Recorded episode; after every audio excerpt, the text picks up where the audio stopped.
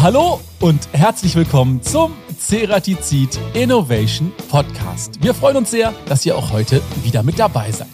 Unser Thema, die perfekte Nut, ist Werkzeugsache. Ja, beim Nutenfräsen kommt es nicht nur auf die Wahl des richtigen Werkzeuges an, es müssen auch die Parameter optimal aufeinander abgestimmt werden. Und nur so kann eine hohe Prozesssicherheit und die gewünschte Oberflächengüte gewährleistet werden. Ein weiteres Entscheidungskriterium spielt außerdem die Kühlmittelzufuhr, die das Werkzeug und das Werkstück vor Überhitzung schützen soll und zudem eine wichtige Rolle bei der Evakuierung der Späne spielt. Damit all diese Faktoren erfolgreich ineinandergreifen, entwickeln Werkzeughersteller fortlaufend neue Werkzeugkonzepte. Und wie ein solches Werkzeug entsteht, wie es richtig eingesetzt wird und welche Vorteile Anwender dadurch haben, darüber sprechen wir mit unseren Experten in der heutigen Episode des Ceratizid Innovation Podcast. Und ich freue mich ganz besonders auf den Produktmanager Fräsen bei Ceratizid Robert Frei und den Konstrukteur R&D Cutting Tools von Ceratizid Austria Remus Venturini. Und euch wünsche ich ganz viel Spaß beim Zuhören. Hallo Remus, hallo Robert, schön, dass ihr euch heute die Zeit für unseren Podcast genommen habt. Robert, wir kennen uns schon von It's Tooltime, glaube ich. Wie ist es dir seitdem ergangen? Musstest du vielleicht die eine oder andere Autogrammkarte schreiben? Ja, natürlich. Für meine Frau und meine Kinder habe ich eine Autogrammkarte geschrieben, genauso wie für meine Neffen. Die haben sich riesig gefreut, dass sie mich auch mal im Fernsehen gesehen haben. Ja, müssen und, ganz ehrlich sagen, es war ein großer Spaß, oder? Jetzt Tooltime. Ich erinnere mich, du warst remote dazu geschaltet, meine ich. Ja, ich war einmal remote dabei. Ich war aber auch schon beim ersten It's Tooltime dabei. Vor Ort war es natürlich noch mal besser wie als Remote-Version. Und für alle, die jetzt zuhören und sich fragen, It's Tooltime, was ist das eigentlich? Packen wir auch natürlich auch gerne mal einen Link zu der Produktion in unsere Shownotes. Ja, Remus, wir lernen uns heute, glaube ich, erst kennen. Richtig. Was sagst du zum Thema Podcast? Ist das überhaupt ein Thema für dich? Ja, auf jeden Fall. Wenn du Podcast hörst, was für Themen interessieren dich? Also äh, Podcast höre ich hauptsächlich äh, unsere Zerspannungspodcasts. Das gefällt uns wirklich gut. Und dann kennt ihr den Podcast ja schon. Und dann kommen wir direkt zu unserer ersten beliebten Rubrik. Und das ist A oder B? Ich würde sagen, wir fangen an. Robert ist der erste. Handhabung oder Performance? Schwierige Frage, aber ich bin äh, natürlich Anwender und ich weiß, dass die Handhabung für den Maschinenbediener viel wichtiger ist wie die Performance, weil die Performance ist State of the Art. Remus, nass oder trocken? Und wir sprechen nicht vom Rasieren. Also normalerweise in der Zerspannung immer nass. Es sei denn, man tut Planfräsen oder Eckfräsen, dann trocken, aber sonst immer Nassbearbeitung. Robert, Schaftfräser oder Wendeschneidplattenfräser? Ja, da packst du mich an der emotionalen Stelle und mein Herz schlägt für die Wendeplattenfräswerkzeuge. Ich kann mit Steckele nicht viel anfangen. Okay, Remus, drehen oder fräsen, wenn du dich entscheiden müsstest? Also auch wenn ich jetzt äh, den Trendfräser entwickelt habe, bin ich eher, komme ich eher vom Drehen, äh, deshalb äh, eher drehen. Okay, Robert, Office oder lieber an der Maschine? Bin ich auch ehrlich, lieber an der Maschine. Ich liebe es, wenn die Späne fliegen. Ich fühle gerne die Vibrationen an der Maschine, was da passiert und daher bin ich sehr gerne an der Maschine. Remus, Konstruktion oder Anwendung? Beides. Die Konstruktion kommt vor der Anwendung. Deshalb gehört es beides zu meinem Job. Zuerst konstruieren und dann die Werkzeuge anwenden. Remus, aber du musst dich leider entscheiden. Ja, dann natürlich eine Konstruktion. Robert, schruppen oder schlichten? Hab's vorhin schon gesagt. Emotional getrieben, schruppen. Remus, Vorschub oder längere Standzeit? Längere Standzeit. Robert, Neuprodukt oder Weiterentwicklung? Was dir lieber? Ich stehe auf Neuprodukte. Aber ich finde, ein abgerundetes Portfolio macht oft mehr Sinn wie zig Neuprodukte. Daher stehe ich auch total hinter dem Thema Weiterentwicklung. Also Weiterentwicklung? Ja. Und letzte Frage ist bei uns Tradition im Podcast. Innovation oder eben die Tradition, Remus? Innovation natürlich, weil ich in einer Innovationsabteilung äh, arbeite und äh, auch so, äh, glaube ich, denke. Kommen wir auch später noch drauf zu sprechen auf den R&D-Bereich. Okay, dann sage ich erstmal Dankeschön für den Überblick. Und ich würde sagen, wir steigen direkt ein. Robert, du bist Produktmanager im Produktbereich Wendeschneidplatten Fräsen bei Ceratizid. Stell dich noch mal ganz kurz vor für alle, die dich jetzt noch nicht kennen. Ja, mein Name ist Robert Frei. Ich bin 41 Jahre alt, zwei Kinder, bin glücklich verheiratet. Ja, mache hier den Beruf als Produktmanager fürs Wendeplattenfräsen erst dann sieben Jahre. Macht mir riesig Spaß und ich freue mich wieder auf neue Projekte. Und auch das, was ich zum Umsetzen habe, ist momentan sehr spannend. Remus, du bist in der Forschung und Entwicklung bei Ceratizid Austria als Konstrukteur tätig, wenn ich das richtig gelesen habe. Stell dich doch auch ganz kurz vor, was sind eigentlich so deine Aufgaben als Konstrukteur? Ja, also ich bin 55 Jahre alt, bin verheiratet, auch glücklich, habe zwei Kinder, mittlerweile erwachsene Kinder mit 23 und 25 Jahre, wohne in Rosshaupten am Forgensee und arbeite seit über 25 Jahren bei der Ceratizid Austria in Reute in der Werkzeugentwicklung. Meine Aufgaben sind ganz allgemein Entwicklung von Zerspannungslösungen, von speziellen Lösungen für den Kunden bis hin zu Standardprodukten. Dann lass uns doch direkt aufs Thema kommen. Robert, wir sprechen heute über die perfekte Nut. Wo sind da eigentlich die Herausforderungen für die Anwender beim Nutenfräsen oder bei Operationen wie Schlitzen oder Abstechen? Meistens sind es dann die schmalen und tiefen Nuten, und äh, da liegt dann eigentlich schon oft die Herausforderung ja, für den Anwender.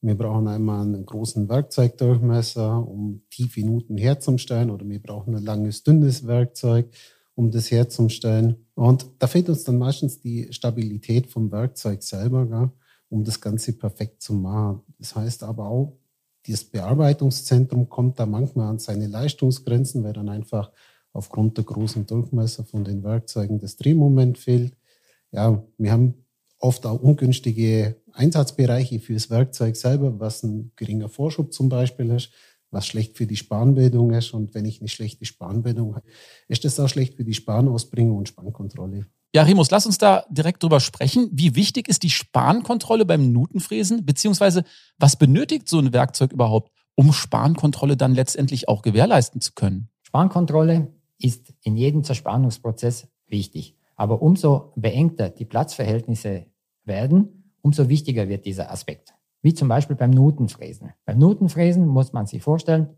da fräst ein Werkzeug eine ganz schmale Nut und die Wendeplatte ist komplett im Eingriff, von einem Eckenradius bis zum anderen. Wir nennen das eine komplette Umschlingung. Diese komplette Umschlingung erzeugt hohe Schnittkräfte und auch hohe Temperaturen. Zusätzlich zur Spanformung und zur Lenkung muss man den Span auch querstauchen. Das heißt, wir müssen die Wendeplatte so konstruieren, dass der Span eine Querstauchung erfährt. Das heißt, der Span muss schmäler sein als die Nut, damit der Span in der Nut nicht verklemmt wird. Diese Faktoren, komplette Umschlingung und Querstauchung, erhöhen die Temperatur im Prozess ganz erheblich. Das heißt, es muss natürlich auch gekühlt werden, oder? Richtig. Und Abhilfe schaffen können hier gezielte innerliegende Kühlkanäle, die das Kühlmittel genau an den Bearbeitungsprozess hinbringen. Das sogenannte Direct Cooling. Robert, jetzt hat's der Remus ja gerade schon angesprochen. Kühlung ist wichtig. Aber lass uns noch mal kurz aufs Nutenfräsen eingehen.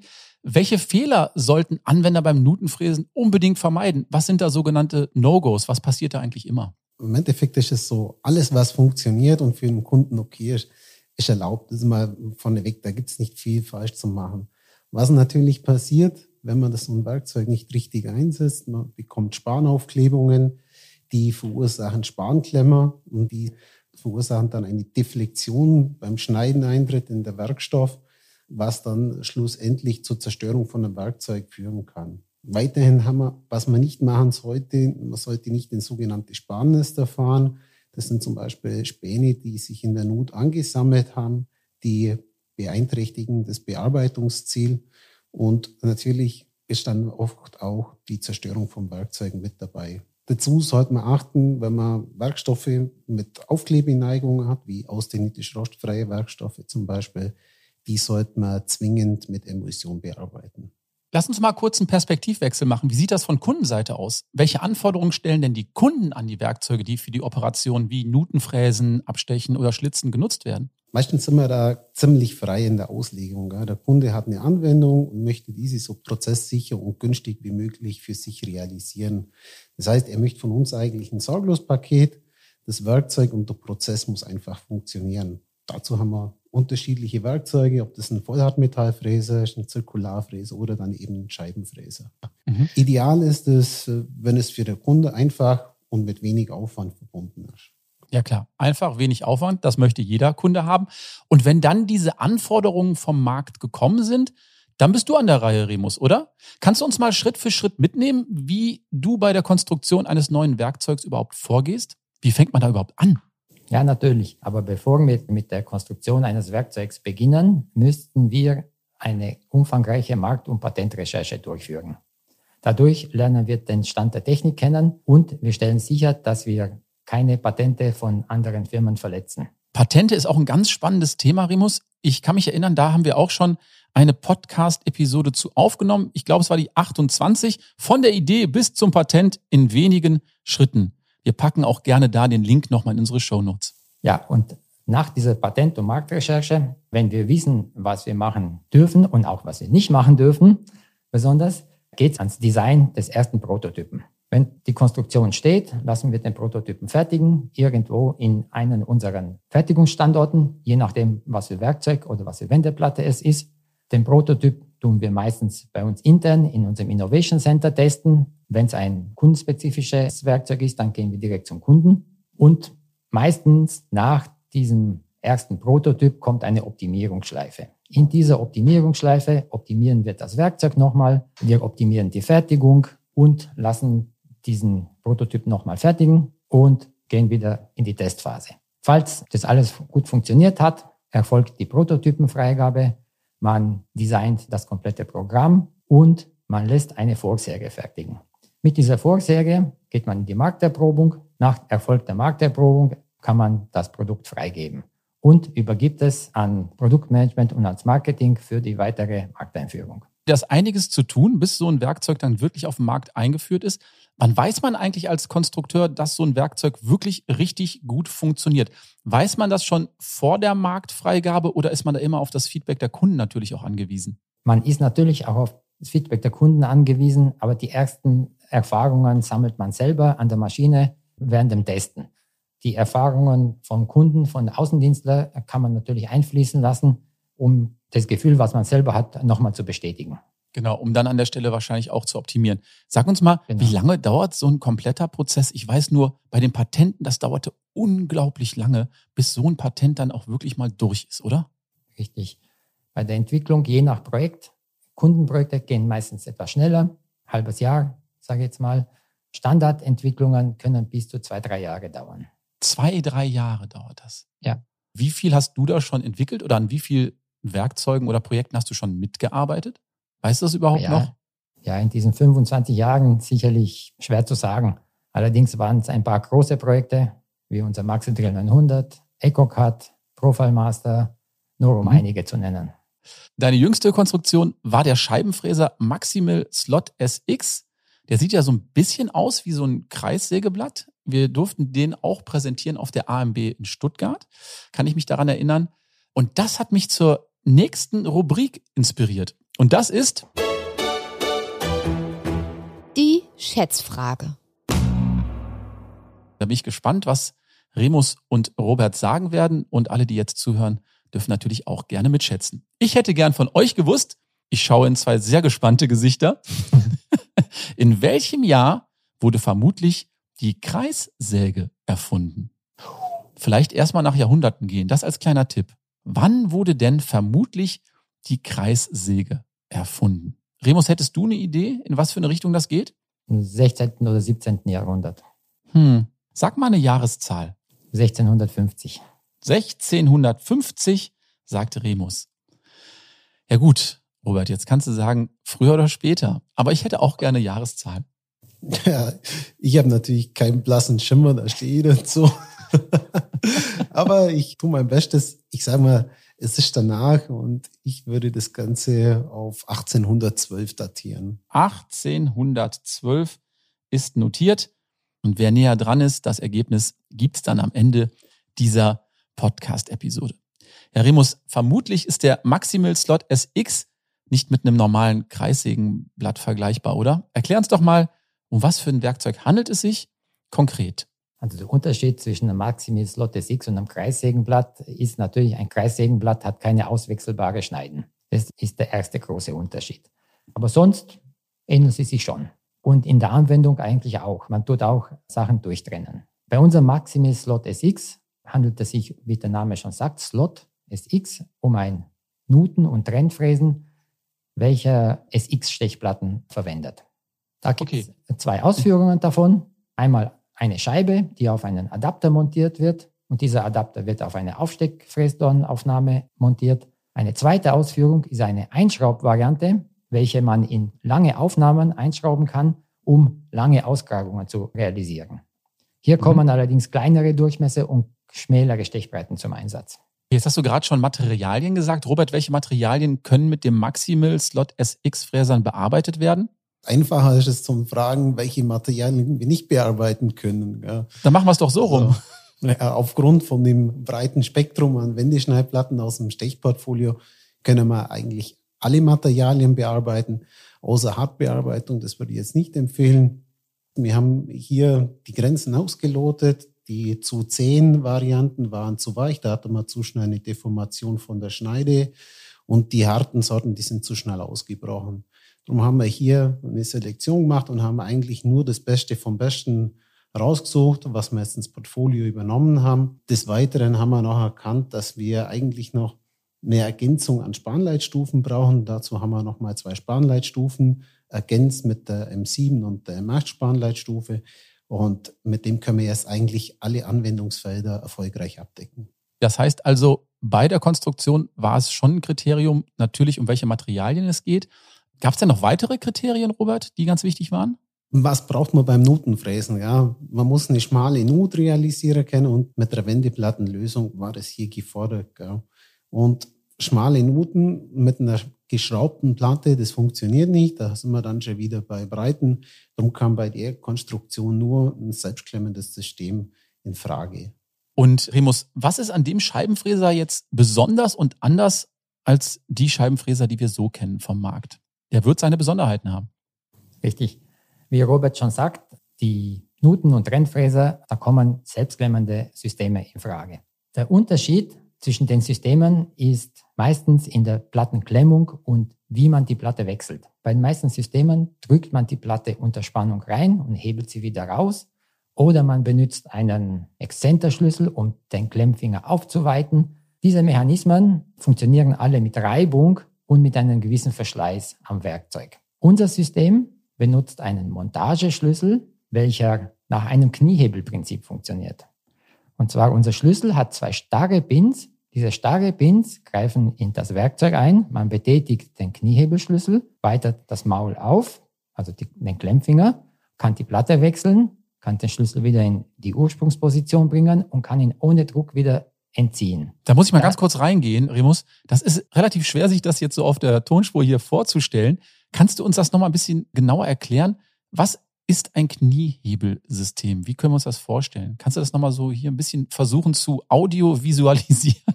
Ja, natürlich. Laut Definition ist ein Kniehebel ein aus mindestens zwei gelenkig miteinander verbundenen Hebelelementen. Wie bei jedem Hebel wird dementsprechend laut dem Hebelgesetz ein langer Weg mit einer geringen Kraft in einen kurzen Weg mit einer großen Kraft umgesetzt. Somit hat unser Wechselschlüssel ein langes Teil, welches man mit der Hand bedient, um die Kraft einzuleiten, und ein kurzes bewegliches Teil zur Kraftübertragung, welcher den Klemmfinger aufweitet. Diese spezielle Ausführung konnten wir sogar patentrechtlich schützen. Okay, das heißt, dieser Montageschlüssel, der ist patentiert, den gibt es so nur bei Ceratizid? Richtig. Und was genau macht den jetzt so einzigartig, diesen Montageschlüssel? Gibt es sowas auf dem Markt nicht schon längst? Nein, in dieser Form nicht. Durch das Kniehebelprinzip können wir bei kleinen Baugrößen sehr große Kräfte übertragen. Unser Montageschlüssel hat neben den schon erwähnten Pins zwei Anschlagsflächen. Eine Fläche definiert die Einführposition und die zweite Fläche definiert die Aufweitstellung. Das heißt, er kann nicht weiter sich bewegen. Durch Betätigen des langen Hebelarms weitet man den Klemmfinger elastisch auf und man kann die Wendeplatte entnehmen. Betätigt man den langen Hebelarm weiter über den Todpunkt des Kniehebels, gibt es eine Selbstverriegelung. Somit kann man die Hände vom Schlüssel wegnehmen. Man kann mit zwei Händen die Platte wechseln. Somit hat man alle Freiheiten. Wenn die Platte gewechselt ist, kann man den Schlüssel wieder in die Ursprungsposition bringen, ohne Druck aus dem Werkzeug entnehmen und man hat die Platte ohne irgendeinen Druck und Verschleiß ausgewechselt. Klingt jetzt erstmal relativ praktisch. Wie sieht das da aus? Wie hoch ist da die Kraftübertragung maximal? Also den Klemmfinger je nach Breite, wir haben ja Breiten von zwei bis sechs Millimeter. Bei zwei Millimeter braucht man nicht so viel Kraft, um den Klemmfinger aufzuweiten, aber bei sechs Millimeter können es da schon einige hundert Kilo sein, mit der man den Klemmfinger aufweitet. Ja, interessant. Robert, gibt es denn da noch weitere Alleinstellungsmerkmale bei dem System, wie wir es gerade beschrieben bekommen haben? Wir haben schon so ein kleines Alleinstellungsmerkmal und zwar unsere Träger bis Durchmesser 250 Millimeter interne Kühlmittelzuführung. Das ist bis jetzt das Hauptalleinstellungsmerkmal. Ja, was ist noch so ein bisschen besonders? Wir haben Träger bis Durchmesser 315 Millimeter im Standard, also sprich ab Lager käuflich. Das hat auch nicht jeder Marktbegleiter. Und was eigentlich noch ganz interessant ist, unser Kühlmittelmanagement, das ist auch patentiert. Jetzt hast du, Remus, eben schon mal Direct Cooling erwähnt. Wie werden denn die Kühlkanäle konstruiert und letztendlich dann in die Werkzeuge eingebracht? Die geometrische Ausgestaltung der Kühlkanäle und auch der Kühlmittelübergabe ist eigentlich recht einfach und mit unseren vorhandenen Maschinen in der Fertigung realisierbar. Die patentierte Kühlmittelübergabe, von der Robert gesprochen hat, wird gedreht, gebohrt und gefräst. Hingegen die langen Kühlmittelbohrungen können nicht mehr konventionell gebohrt werden. Man muss sich vorstellen, die kleinsten Bohrungen haben 0,8 Millimeter Durchmesser bei einer Länge von 50 Millimeter. Deshalb können diese Bohrungen nicht mehr gebohrt, sondern müssen auf speziellen Maschinen erodiert werden. Spannend, spannend, spannend. Sag mal, Robert, was ist denn deine Einschätzung? Wie wird das Maximal Slot SX-System von Kunden und Anwendern eigentlich bisher aufgenommen? Ich sage nur ein Wort, positiv. Was anderes habe ich von dir auch nicht erwartet. Und ob du damit richtig liegst, das möchten wir eigentlich auch gerne mal in der Praxis prüfen. Und das passt natürlich perfekt zu unserer nächsten Rubrik. Und das ist der spontane Anruf. Ja, ich schlage mal vor, wir rufen bei Antonio Toni Nugara an. Er ist technischer Berater im Außendienst und hat bereits einige Erfahrungen beim Einsatz des Maximal Slot SX beim Kunden machen können. Und wir gucken einfach mal, ob wir den jetzt erreichen können.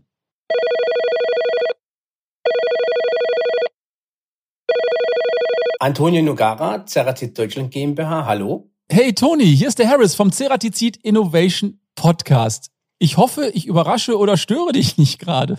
Hey Harris, hi, das ist ja Überraschung. Wie komme ich denn zu der Ehre? Ja, pass auf. Wir nehmen heute eine Podcast-Episode auf und da haben wir uns gedacht, wir könnten dich doch vielleicht mal als Experten ranholen. Hast du zwei, drei Minuten Zeit für mich? Ja, gerne. Passt. Die Zeit nehme ich mir, ist kein Thema. Pass auf, folgendes. Ich sitze hier mit dem Robert Frei und dem Remus Venturini und wir sprechen über den Maximal Slot SX Scheibenfräser.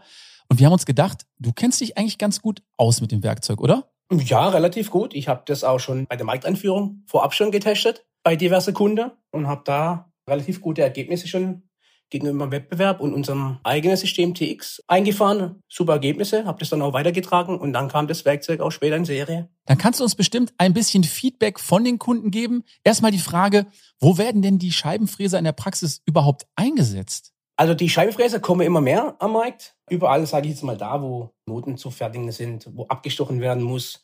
Ja, Schlitze, überall in relativ äh, alle Branchenbereiche ist ein Scheibenfräser notwendig. Und bei welchen Kundenanforderungen würdest du jetzt so ein Werkzeug empfehlen? Also die drei oben habe ich schon genannt, sage ich jetzt mal, Nuten abstechen und schlitzen. Ich persönlich würde, also setze das bei meinen Kunden relativ stark ein beim Abtrennen von Serienteilen. Ja. Die spannen da lange leicht ein und um da Werkzeugwechselzeiten zu minimieren, nutzen sie den Scheibenfräser zum Abtrennen. Toni, dann sag uns doch mal ganz kurz, welche Vorteile haben die Kunden eigentlich, wenn sie den Maximal Slot SX einsetzen aus deiner Sicht? Was sind die Benefits? Die Benefits sind definitiv weniger Rüstzeiten, weil wir die Wendeschnellplatte direkt auch an der Maschine tauschen können. Ja. Die Benefits generell und die, die ich auch selbst eingefahren habe, sind deutlich höhere Vorschübe durch die IKZ, also die innere Kühlmittelzufuhr und eine extrem hohe Prozessierheit. Ja. Das sind die Benefits und ganz klar, wir haben ein durchgängiges Wendeschneidplatte-Programm. Wir haben von der gesinderten Stahlsorte bis hin zur universellen M7 positive Geometrie und sehr positive Geometrie. Ja, habe ich auch momentan eine sehr gute Erfahrung gemacht beim Kunden, habe ich umgestellt von der Firma Alesa. Der Kunde hat da eingelötete Hartmetallplatten mit relativ vielen Zähnen. Die sind sehr scharf und bisher ging nur das bei ihm. Beim Abtrennen, wie gesagt. Ich habe jetzt umgestellt. Der Kunde hat 20 Zähne, ich habe nur sechs. Wir haben es aber geschafft mit der M8 1.4571 bei gleiche Schnittart 70 Prozent mehr Standard zu erreichen. Vor allem hat er deutlich besseres Handling. Ja, und für den Kunde der Benefit ist auch so, beim Wettbewerb muss er den Scheibetrennfräser muss er einschicken zum Nachschleifen. Das ist kostenintensiv und dauert drei bis vier Wochen. Und bei uns ist es dann so, er bekommt seine Wendeschneidplatte in Toolomat und ist da relativ flexibel. Okay. Du würdest also sagen, der Kunde ist auf jeden Fall sehr, sehr zufrieden. Kann man das mal vielleicht mal auf so einer Skala von eins bis zehn einschätzen, wobei eins jetzt schlecht wäre und zehn absolut perfekt? Kannst du das mal sagen, wie die Kunden jetzt darauf reagieren, was die so für ein Feedback geben? Also bei meinen Kunden, die ich jetzt in letzter Zeit, äh, sage ich jetzt mal, auf einen Scheibentrennfräser gebracht habe, die würden eine glatte 9 vergeben. Ach, guck mal. 10 wäre vermessen, weil man noch Luft nach oben braucht, aber eine glatte 9. Ja klar, ich habe schon gedacht, nicht, dass du 11 sagst. okay, Toni, ich will dich auch gar nicht länger aufhalten. Ich sage erstmal Dankeschön für deine Einschätzung und Zeit. Und ich glaube, da bist du auch ganz nah bei Robert und Remus. Die haben schon ähnliche Infos gegeben.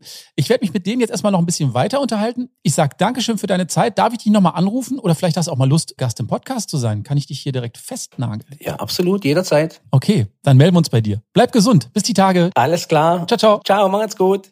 Ja, Robert, da hat der Toni uns jetzt erstmal gute Insights gegeben und einige Fakten. Aber wie sieht das eigentlich auf der emotionalen Ebene aus? Was ist für dich bei diesem speziellen Werkzeug eigentlich so der Aha-Effekt? Ja, ich hatte da ein Erlebnis beim Kunden und zwar mir da einen Kundentest gemacht, sind mit dem Werkzeug hingefahren zu dem Anwender. Der Einkäufer war super begeistert, was mir ihm technologisch alles erklärt haben.